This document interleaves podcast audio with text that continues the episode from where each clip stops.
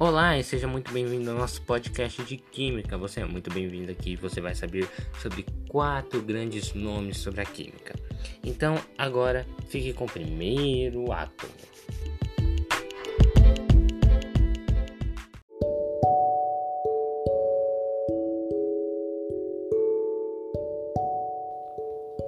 Dalton.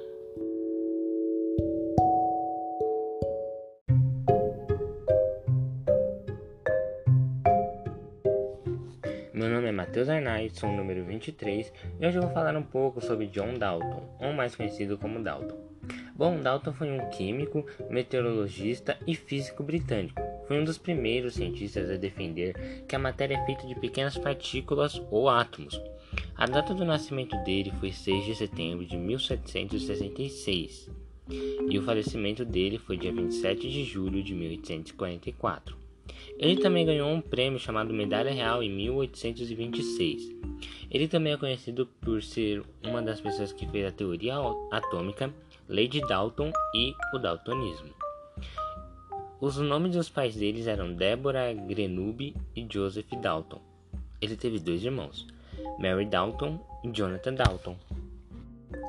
O átomo proposto por Dalton seria uma partícula esférica maciça individível.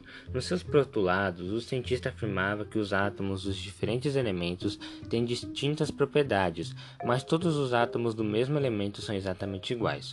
Os átomos não se alteram quando formam é, compostos químicos. Foi o sistemático estudo da atmosfera que levou Dalton à teoria atômica da matéria. O cientista colhera centenas de amostras de ar de vários lugares da Inglaterra, de montanhas, de vales, da cidade e do campo. Depois da análise, concluiu que o ar tinha a mesma composição. Isso preocupou Dalton. E ele disse: Por que o dióxido de carbono mais pesado não fica embaixo? Por que se mostram tão misturados os gases? Dalton, que não era nenhum grande experimentador, tentou verificar o assunto no laboratório. Colocou um frasco de gás pesado sobre a mesa e inverteu sobre ele um frasco de gás leve, de modo que as bocas dos frascos se tocassem. Logo, os gases estavam totalmente misturados. Dalton explicou esse fato afirmando que passou a ser conhecido como teoria das pressões parciais. As partículas de um gás não repelem a de outro gás, mas apenas da sua própria espécie. Mas um fato interessante a delatar é que Dalton descobriu a anomalia da visão das cores, pois sofrerá com esse defeito, hoje chamado de daltonismo, graças ao nome dele. Agora fique com o próximo átomo. Muito obrigado.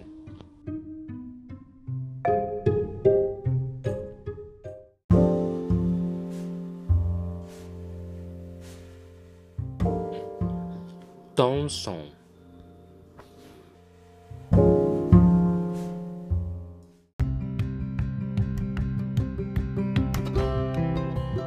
Bom dia, boa tarde, boa noite. Meu nome é João Vitor Laje Oliveira e hoje vim falar do modelo atômico de Thomson. Química.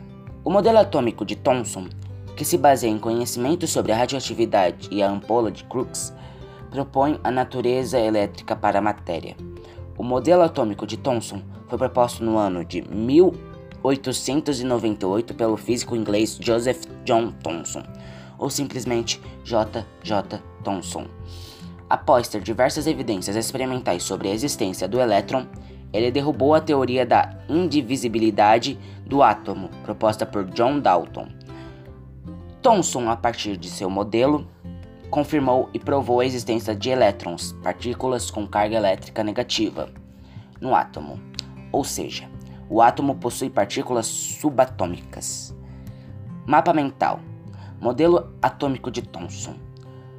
Thomson propôs seu modelo atômico tendo como base descobertas relacionadas com a radioatividade e experimentos realizados com o tubo de raios catódicos construídos pelo cientista Geisler Crookes.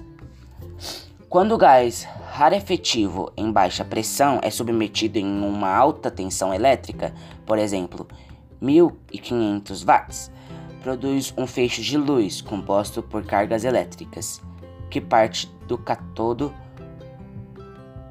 polo negativo em direção ao anodo polo positivo.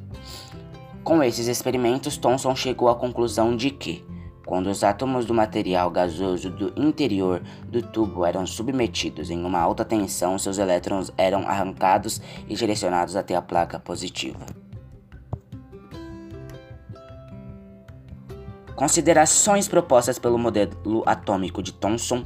Com os experimentos realizados com o tubo de raios catódicos, Thomson propôs sua interpretação de como seria o átomo e sua constituição. Assim, de acordo com ele, o átomo é uma esfera, mas não maciça, como propunha o modelo atômico de John Dalton. O átomo é neutro, já que toda matéria é neutra. Como o átomo apresenta elétrons que possuem cargas negativas, logo deve apresentar partículas positivas para que a carga final seja nula. Os elétrons não estão fixos ou presos no átomo, podendo ser transferido para outro átomo em uma determinação, determinadas condições. O átomo pode ser considerado como fluido contínuo de cargas positivas onde estariam distribuídos os elétrons que possuem carga negativa. Associou o, o seu modelo ao, ao pudim de massa, de passa. Perdão pelo erro. As quais representam os elétrons. Como os elétrons que são espalhados apresentam a mesma carga, existe entre eles uma repulsão mútua, o que faz com que estejam uniformemente distribuídos na esfera.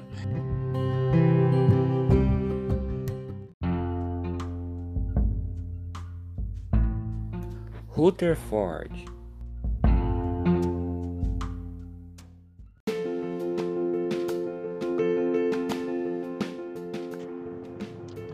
Oi, sou o Christian William do primeiro A, sou, sou o número 2 da chamada e hoje falo sobre Rutherford. E óbvio começar a falar sobre o principal, que seria que o modelo atômico de Rutherford dizia que o átomo seria formado por um núcleo com partículas positivas, prótons, e partículas neutras, nêutrons, além de uma eletrosfera, que seria uma região vazia onde os elétrons ficariam girando ao redor do núcleo. Porém, se o átomo, se o átomo fosse realmente assim, os elétrons, que são partículas negativas, irão adquirir um movimento na forma de espiral. Eles se chocariam com o núcleo. Mas claro, também tem muito mais coisa que deu para se aprender com essa fórmula dele. Esse modelo, na verdade, desculpa. Seria que também os elétrons movem-se. Desculpa, professor, eu sou gago. Os elétrons movem-se ao redor do núcleo atômico em órbitas circulares que possuem uma energia bem definida em característica, sendo, portanto, um nível de energia ou camada eletrônica para cada elétron. Para, é, eletrônica. Para cada elétron são permitidas somente certas quantias de energias, com valores múltiplos inteiros do, do fóton. É claro que também ele também mostrou, Rutherford não mostrou, que quando todos os elétrons dos átomos estão se movimentando em seus níveis respectivos de menor energia, o átomo está no seu estado fundamental, que é o mais, que é o mais estável. Mas se o elétron absorve fótons, ele salta de um nível mais próximo do núcleo para um de maior energia, mais externo. Esse é o estado ativo ou estado excitado. É. Mas ele é instável. O elétron logo emite a energia ascendente, retornando para o nível de menor energia. Isso, isso tipo, seria tipo o modelo, né? Atômico de Rutherford. De Rutherford. E eu vou falar as coisas também sobre ele, tipo, coisas básicas, como que ele nasceu em, em, em 30 de agosto de 1900, 1871 na Nova Zelândia, em Bridgewater. Morreu em 19 de outubro de 1939, aos 66 anos, aos 66 anos em Cambridge. Ele, a, a, a residência dele era na Nova Zelândia. Seu, seu sepultamento foi na Abadia de Westminster. Ele é é, A nacionalidade dele é britânico e neo, neozelandês. E só pra complementar um pouquinho, ele, ele tem nacionalidade, cidadania, né? Nova Zelândia, Reino Unido, Reino Unido da Grã-Bretanha, Irlanda, e ele tem um filho chamado Elian Mary Rutherford. É isso, muito obrigado por ouvir. Tchau.